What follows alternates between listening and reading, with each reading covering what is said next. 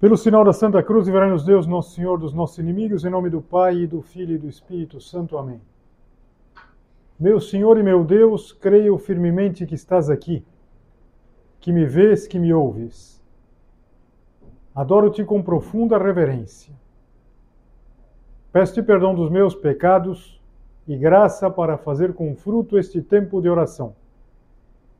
Minha Mãe Imaculada, São José, meu Pai e Senhor, meu anjo da guarda, intercedei por mim.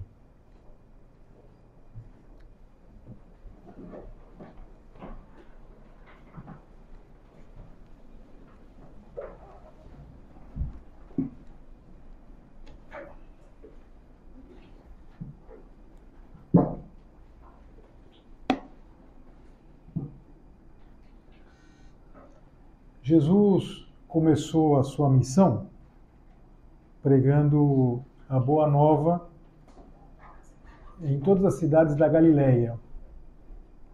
Ainda que as suas permanências mais prolongadas elas se dessem em Cafarnaum, tanto que às vezes eh, se faz referência a Cafarnaum como a sua cidade. O Senhor não tinha nascido em Cafarnaum, nem tinha se criado em Cafarnaum, mas foi o ponto de partida onde Nosso Senhor, da onde Nosso Senhor sempre ia para as viagens. E é o que narra o Evangelho do próximo domingo, o Evangelho deste terceiro domingo do tempo comum. É interessante porque a palavra Evangelho é uma palavra grega que significa origina, significava originariamente a recompensa que se dava para o mensageiro que trazia uma boa novidade, uma boa nova. Então, quando alguém trazia uma boa notícia, recebia uma recompensa, como se fosse uma gorjeta, digamos assim, por ter trazido uma boa nova. E, e depois se confunde com a própria boa nova, com a notícia. O cristianismo, desde o início, eh, utilizou essa palavra para designar a mais importante das Boas Novas, que é exatamente aquela que é anunciada no início do ministério de Jesus Cristo, quando Jesus Cristo começa a pregar. Nós vamos ouvir na missa assim: Depois que João Batista foi preso, Jesus foi para a Galiléia pregando o evangelho de Deus e dizendo: O tempo já se completou e o reino de Deus está próximo. Convertei-vos e crede no evangelho. Interessante pegar essas palavras pelo seguinte, porque provavelmente o primeiro evangelho a ser escrito é o de Marcos. E estas são as primeiras palavras, entre aspas, que se coloca de Jesus. Ou seja, as primeiras palavras registradas de Jesus no evangelho são essas que nós acabamos de ouvir. O tempo já se completou e o reino de Deus está próximo. Convertei-vos e crede no evangelho. A boa nova é que o reino de Deus está perto, está próximo. E esse é o primeiro anúncio. E a partir daí, nós vamos ouvir uma série de desenvolvimentos, a escolha dos apóstolos, os ensinamentos, a vida, a morte, a ressurreição. Mas, de alguma maneira, tudo parte disso que nós acabamos de ouvir, desse evangelho primordial. Está próximo o reino de Deus, o reino dos céus. Isso a igreja nos faz considerar por quê? Porque nós estamos começando um ano e é uma oportunidade, uma nova oportunidade que a gente tem de viver essa experiência de uma novidade, uma boa nova, e também dessa chamada conversão. Somos chamados à conversão. Quem lembra dos mistérios luz, os mistérios luminosos, sabe que o terceiro mistério luminoso é o anúncio do reino e a chamada conversão. Então, isso que nós vamos ouvir no Evangelho da missa do próximo domingo é exatamente o que nós meditamos no terceiro mistério de luz. E o que significa tudo isso? Em primeiro lugar, fica evidente, pelas próprias palavras de São Marcos, uma continuidade com a pregação do João Batista. assim, depois que João Batista foi preso, Jesus foi para a Galiléia, Jesus começou a pregar. Convertei-vos e crede no Evangelho. É, o verbo que o João Batista usava para falar de conversão era um verbo que significava mudança de mentalidade. Ou seja, é, não bastava simplesmente é, deixar de fazer, mas ainda continuar pensando errado. Era preciso ter uma mudança de mentalidade. Eu vou dar um exemplo bem tolo, mas que acho que vai ficar claro. Imagina que nós somos tremendamente desordenados. Desordenados, a gente chega às nossas coisas, a gente não encontra nada e vive tendo que usar aquele recurso de é, buscar onde está o celular, como essa gente perdeu pela casa, não sabe onde está, e a gente guarda as coisas de qualquer jeito, abre uma gaveta e joga tudo dentro. Então, chega um dia que a gente fala, eu preciso mudar, eu preciso mudar. Então, fala, vou mudar. Então, daí a gente faz uma super organização, passa lá um domingo inteiro arrumando o armário, colocando as coisas, lá, os livros, a, as camisas e as coisas, tudo perfeitamente arrumado. Você coloca lá umas etiquetas, uma ordem perfeita, assim. Então, meu Deus, ficou ordenada a pessoa? Não. Ordenou as coisas, mas precisa ver se está ordenada por dentro, se houve uma mudança de mentalidade. Por quê?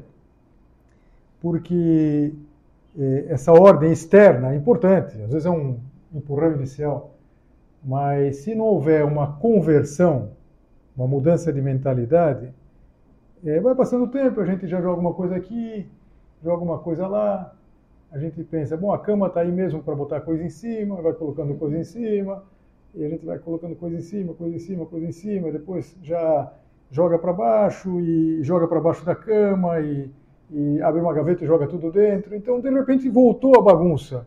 Eu não sei o que aconteceu. Sim, aconteceu o seguinte: houve uma mudança cosmética, mas não houve uma mudança de mentalidade. Quem fala da ordem pode falar de qualquer outra situação. Então, precisa uma mudança de mentalidade.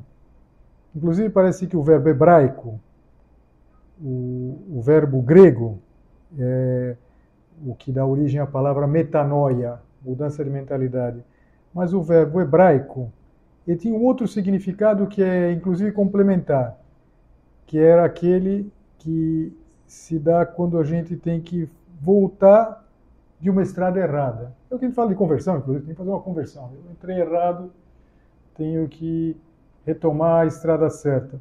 Então, o convite que Nosso Senhor nos faz quando anuncia o Evangelho para todos nós é mudança de mentalidade, retomar a estrada correta.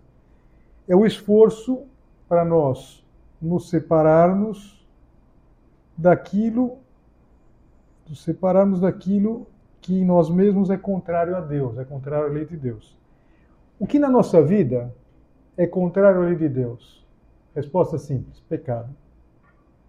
Os nossos pecados.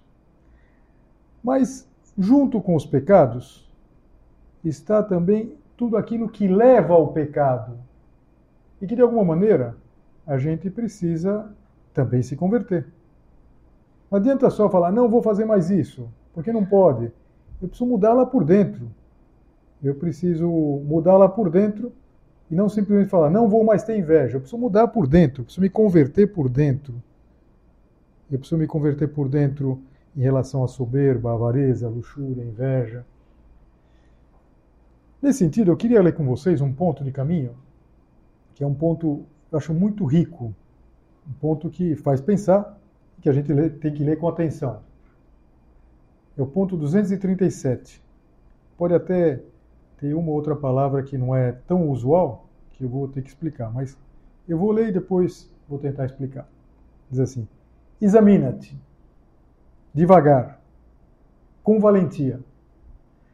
Não é verdade que o teu mau humor e a tu, tua tristeza inexplicáveis, ele abre um parênteses assim, inexplicáveis aparentemente, procedem da tua falta de decisão em cortar os laços sutis mais concretos, entre aspas, que te armou arteiramente com paliativos a tua concupiscência.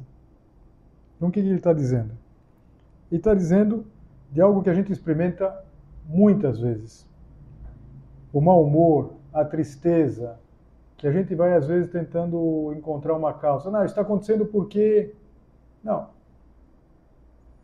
Procede não de algo inexplicável, mas da nossa falta de decisão de cortar os laços sutis, mas concretos. O que é uma coisa sutil, mas concreta? Uma coisa que quase não se vê, mas que existe e que, e que prende, é um laço. Eu gosto de imaginar um fio de nylon. Vamos imaginar que a gente estivesse preso por um fio de nylon. Pode prender uma pessoa. Bem amarrado. Então, esses laços que arteiramente, ou seja, com arte, com, com, com recurso, arteiramente com paliativos, armou a nossa concupiscência. A concupiscência o que é? Essa nossa inclinação ao pecado. De que laços poderia estar falando São José Maria? Vamos pensar na nossa conversão e esses laços que a gente precisaria cortar. Por exemplo, não será que a gente precisaria é, cortar alguns laços do egoísmo que nos atrapalham na hora de tomar as melhores decisões? Por que na nossa vida tantos erros? Por que tanta recaída? Porque às vezes a gente está, como diz também um ponto de caminho, com sentidos despertos e alma adormecida. Não será porque é o laço sutil, mais concreto do nosso egoísmo, que foi armado lá com paliativos. Né? De repente, Deus e os outros quase não têm espaço na nossa vida. Uma coisa trabalhada, quase não se percebe, mas é real, a gente percebe, percebe. E, e não será que isso é a causa da nossa tristeza, do nosso mau humor? Não será essa a nossa conversão? Outras vezes, o laço sutil pode ser a preocupação com a própria imagem. Preocupação com o que os outros vão dizer. É o tempo que se gasta imaginando como causar uma boa impressão. O peso, não sei, das redes sociais. E o laço pode nos prender. A gente gostaria de fazer mais, mas se sente preso. Imagina que agora mesmo, sem a gente perceber, eh, cada um de nós estivesse com um fio de nylon amarrado no pé. Então eu primeiro que ia levantar ia tropeçar, ia cair, não ia conseguir levantar e precisa cortar esse fio. Será que é o que acontece conosco? Outras vezes esse laço pode ser uma coisa que nos prende, não sei, no mundo dos sonhos, no mundo da imaginação, ou às vezes um mundo de sonhos que não combina com o nosso caminho. Quantas vezes pode acontecer? De repente, começar a imaginar o que seria se fosse isso, aquilo. E repara, tem coisas que já é, nós já decidimos. Então, por exemplo, não estou falando vocês são solteiras, mas é, quando se fala para uma pessoa casada, é muito interessante pensar naquela, na, naquela divisão, quase que uma divisão vetorial da vida, digamos assim. Até a pessoa casar, a pessoa escolhe quem vai amar. Depois que casou, ama a pessoa que escolheu. Assim de simples. Então, repara, é, então às vezes o laço sutil não é de uma pessoa que está traindo, que está fazendo uma coisa errada, mas é uma pessoa que está considerando uma coisa que já não é caminho. Como seria a minha vida se eu fosse isso, aquilo, é, se eu tivesse feito essa ou aquela decisão? Da leitura do Evangelho, eu só li o comecinho do Evangelho do próximo domingo, fica a impressão que o Senhor tem pressa. É interessante isso. Nosso Senhor tem pressa. Eu falava para vocês no início que ele tomava como ponto de partida Cafarnaum e ia para todos os cantos. E tem pressa de passar de um lugar para o outro para anunciar que o reino de Deus está próximo. É interessante ler o Evangelho, não só essa passagem, mas eu acho que ler todo o Evangelho com essa perspectiva. A pressa, que não é a precipitação, mas é Cristo que passa. Algumas de vocês lembram que é o título de um dos livros do São José Maria. É Cristo que passa. O Evangelho é Cristo que passa. Nosso Senhor, ele sempre passa e convida. Ele passa e convida, anunciando a boa nova e convidando a uma conversão, uma mudança, uma mudança de mentalidade. E é assim que continua o Evangelho.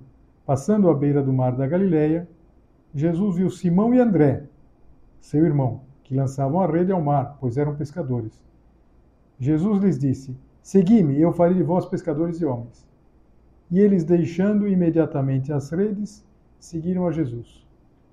Caminhando mais um pouco, viu também Tiago e João, filhos de Zebedeu. Estavam na barca, consertando as redes, e logo o chamou. Eles deixaram seu pai Zebedeu na barca, os empregados, e partiram, seguindo Jesus. Como é importante a gente ouvir o convite. Porque Nosso Senhor passa na nossa vida, Cristo passa. E ao mesmo tempo que a gente ouve o convite, a gente é, assumir uma postura. Repara, na vida tem coisa que a gente não pode perder o time. Na verdade, não pode perder o time. Eu não posso deixar, para depois. Tem coisa na vida que é uma resposta. E, e Nosso Senhor, com isso, não está querendo que a gente se precipite, que a gente é, tome uma decisão, mas Ele está querendo passar na nossa vida e, e apresentar um convite maravilhoso. Como é interessante pensar nisso, que a vida, ela não é um projeto fechado. A gente não compra, a gente vai lá no, com Deus Nosso Senhor e compra, ó, a tua vida vai ser isso. Você vai fazer isso, fazer aquilo, depois, com tantos anos, você vai morrer e vai. Não, é um projeto aberto. Agora, por que, que vale a pena embarcar nesse projeto aberto? Porque é o Senhor que conta, é o Senhor que, que vale a pena, e é o Senhor que chama. Vem, vem. Então, os apóstolos, vamos pensar o seguinte: quando ele chamou Simão, André, Tiago, João, o que, que eles poderiam saber? Absolutamente nada. Eles sentiram a chamada e, e aqui a gente pensa como seria a figura de Jesus Cristo, na verdade, que, que força tinha para chamar e eles deixarem absolutamente tudo, seguir Jesus. A conversão é algo assim. Nosso Senhor nos encontra pelo caminho e nos convida a segui-lo. E é interessante porque, às vezes, eh, passam os anos e a gente percebe que eh, não ser generoso é uma grande, é uma grande tolice, uma bobagem. Não, mas eu preciso guardar isso daqui, eu preciso aproveitar. Eu vou contar aqui uma história que eu já contei 500 vezes. Eu sei que quando eu falo 500 deve ser mil, mas tudo bem.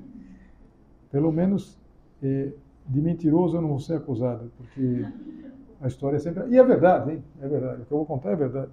O que me aconteceu quando eu fui para Roma. Eu fui para Roma numa época que vocês que são novas nem imaginam o que, que era a inflação. A inflação é um negócio assim assustador, que os preços mudavam todos os dias. A gente ia no supermercado, tinha um, funcionário que ficava, na época era como uma, uma espécie de, de, máquina lá, é, que, que, rotulava e que botava as, as, as, etiquetas. O preço não parava de subir das coisas, a gente, é, tudo era indexado, os preços eram indexados, a gente falar que uma coisa custava tanto não queria dizer muito. E tantos, eu nem me lembro o nome da moeda, para dizer a verdade. Acho que era cruzado quando eu fui para lá. O fato é o seguinte, eu eu fui para Roma e é, eu levei na carteira, esqueci na carteira, é, alguns cruzados. claro, já tinha dinheiro na carteira, embarquei, cheguei lá e depois de dia seguinte, falei, cara, eu tenho dinheiro do Brasil aqui, que evidentemente não dava para usar na Itália. E então eu sempre pensava, preciso fazer alguma coisa com esse dinheiro, preciso trocar esse dinheiro. Evidentemente não, não dava para esperar chegar num banco e trocar, iam dar risada na minha cara. Mas eu sempre fui pensando assim, bom, preciso fazer, vou mandar por alguém, na época, mandar por uma carta, alguém que passou lá pela, por Roma. Olha, passaram meus pais, eu esqueci, e o dinheiro sempre lá. E, e sabe quando eu lembrei? Eu lembrei quando eu estava voltando. Quando eu estava voltando, eu lembrei que eu tinha esse dinheiro. Quanto era? Não sei o valor, mas eu sei que aproximadamente era o suficiente para um almoço. Um almoço razoável, né? vamos pensar, um almoço bom, né? 80 reais hoje. Então, eu, eu cheguei, e inclusive era a primeira vez que eu voltava, eu fui para lá, estava voltando, e quem já morou fora do Brasil sabe que a sensação que a gente tem quando volta, a primeira e muito interessante, é que a gente começa a ouvir todo mundo falando em português. Caramba, fala português? Claro, porque quando a gente está no outro país, um cara falando português lá, outro ali, mas de repente todo mundo falando português, puxa, que verdade, que maravilha. E então eh, eu voltei, o voo fazia uma escala no Rio de Janeiro e parava em São Paulo onde moravam meus pais. E então eu parou no Rio de Janeiro, desci, aquela alegria, todo mundo falando português e tal. E então eu lembrei do dinheiro, falei, puxa vida, não tenho dinheiro, tenho algum dinheiro aqui. E então eu pensei, vou fazer o seguinte, vou tomar um café. Outra grande, grande, tomar um café, né? Café é café, né? Café, tomar um verdadeiro café. Mas eu tive um pouco de vergonha eu era padre recém-ordenado, falava, sei lá, vai que. Não sei se esse dinheiro ainda está valendo, e é, se dá, sobretudo se dá. Eu sabia que tinha tido uma inflação. Será que o almoço virou um café? Então, bom, o fato é que eu acabei não tomando lá, fiquei na minha. É, cheguei e esqueci novamente. Sei que não estava me tirando muita paz aquele dinheiro na carteira. Até que tinha passado um tempo, Estava em casa, estava com o meu irmão. Falou, caramba, dá para tomar um café com isso daqui? Ele falou, o que é isso daí? Esse dinheiro não existe mais. Já tinha não só desvalorizado, tinha mudado, tinha mudado o nome da moeda. Então eu peguei aquele dinheiro que eu tinha guardado, pum, joguei no cesto de lixo. Lixo. Papel sujo. Eu gosto de sempre pensar isso na minha vida, pensando que as coisas que a gente às vezes guarda, vou guardar, vou guardar, vou guardar, não adianta para nada. As coisas, as coisas boas a gente tem que colocar em uso, na é verdade. E, sobretudo quando Deus pede alguma coisa, não, não, meu tempo, vou guardar meu tempo, guardar meu dinheiro, que bobagem. Quando Cristo passa e nos pede alguma coisa, sem dúvida nenhuma, ele está disposto a nos dar muitíssimo mais do que nos está pedindo. Sempre é um bom negócio ser generoso com Deus. Cristo passa e sempre pede, é interessante. Cristo pede alguma coisa. Pede que a gente o siga. Porque, repara, o, os apóstolos aqui que aparecem na, na cena do Evangelho, eles começam a seguir Jesus Cristo simplesmente porque confiaram em Jesus Cristo. Nós, de alguma, de alguma maneira, é, temos muito mais certeza do que eles podiam ter naquele primeiro momento. Nós conhecemos a história, nós sabemos como tudo acontece. Então, será que a nossa conversão não é exatamente essa? A conversão de uma uma atitude mais, eu diria, despojada, não me preocupar, não, meu tempo, as minhas coisas. E já não vai ser o dinheiro. Eu dei um exemplo de dinheiro um pouco folclórico aqui, e não é que eu estava pegado àquele dinheiro, mas às vezes a gente está pegado a alguma coisa. E é esse fio sutil lá que prende. O que, é o, fio sutil que não vale nada? Que, quem sabe vai passar o tempo e a gente vai chegar à conclusão que só serviu para nos afastar de Deus. Então, cortar. A conversão, muitas vezes, é esse cortar. Agora, e se tivesse uma coisa mais grave? Pode haver. Se costuma dizer que não há é, santo sem passado, nem pecador sem futuro. De repente, uma pessoa que busca a santidade pode ter uma coisa que fica lá atrás. Às vezes, esse fio sutil que prende, que atrapalha, é alguma coisa que aconteceu e que a gente não consegue esquecer. Às vezes as pessoas dizem assim: não, não consigo me perdoar. Não precisa se perdoar, Deus te perdoa. Não, é, não somos nós que temos que nos perdoar. Mas se tivesse alguma coisa. Sabe o que a gente precisa fazer? A gente precisa ir à confissão. Colocar na confissão e ficar absolutamente tranquilo. Eu termino com uma história que eu gosto muito. E é uma dessas histórias medievais que é contada de muitas maneiras. Talvez você já tenha ouvido contar de outra maneira. E isso só prova que era uma história muito difundida, que era contada aqui e ali, com diferentes formas. E era a história de um homem, de um pecador, pecador, que foi se confessar e, como penitência, recebeu uma penitência diferente. Em geral, a penitência é rezar uma oração, fazer alguma coisa. Esse homem eh, recebeu como penitência encher um copo d'água um recipiente de água. Então, enche isso daqui de água. Ele achou tão, tão, tão sem, sem noção aquela penitência, porque afinal de contas era uma coisa muito simples.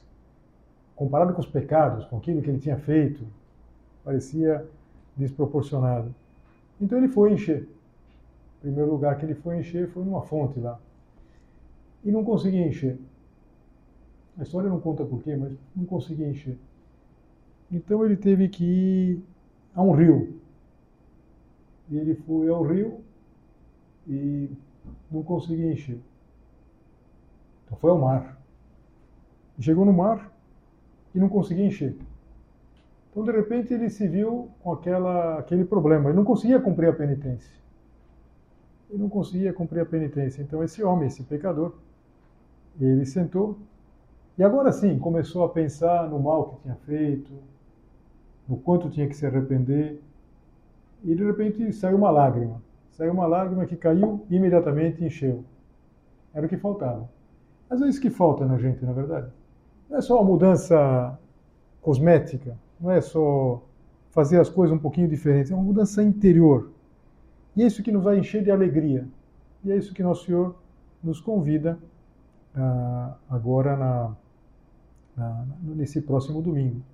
De uma maneira muito dinâmica, porque o Evangelho apresenta essas cenas é, com muita rapidez. Por quê? Porque as coisas de Deus são sempre para serem feitas aqui e agora. A gente não pode deixar Deus esperando. E não é só é, porque Deus é todo-poderoso, é porque as coisas de Deus são, por excelência, as coisas do amor. E o amor não espera. Não, não se pode dar tempo no amor. Se pode dar tempo né? no, no noivado, no namoro, pode dar um tempo, mas no amor propriamente dito não dá. Imagina que um rapaz dissesse para você, um namorado, um noivo, fala, vou fazer o seguinte, eu vou te deixar te amado uns 4, 5 dias, depois eu volto. Fala, não, então pode ir embora. O amor, ele é sempre uma coisa que tem que ser agora. Deus nosso Senhor não está pedindo para você e para mim uma conversão, uma mudança agora?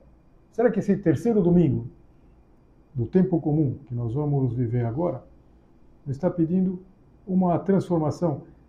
Não é difícil. Mas é uma lágrima que vai ser suficiente. Ou pensando no fio de nylon, é uma tesoura que corta o fio de nylon. Mas nós precisamos querer.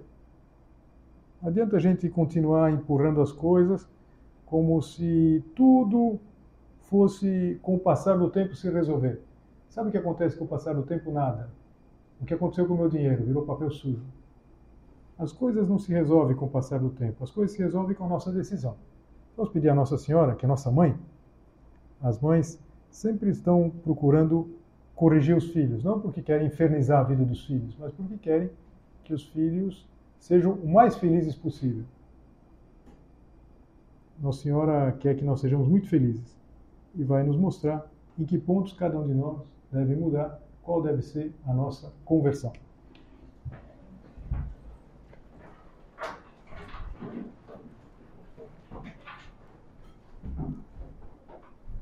Dou-te graças, meu Deus, pelos bons propósitos, afetos e inspirações que me comunicaste nesta meditação. Peço-te ajuda para os pôr em prática. Minha Mãe Imaculada, São José, meu Pai e Senhor, meu anjo da guarda, intercedei por mim.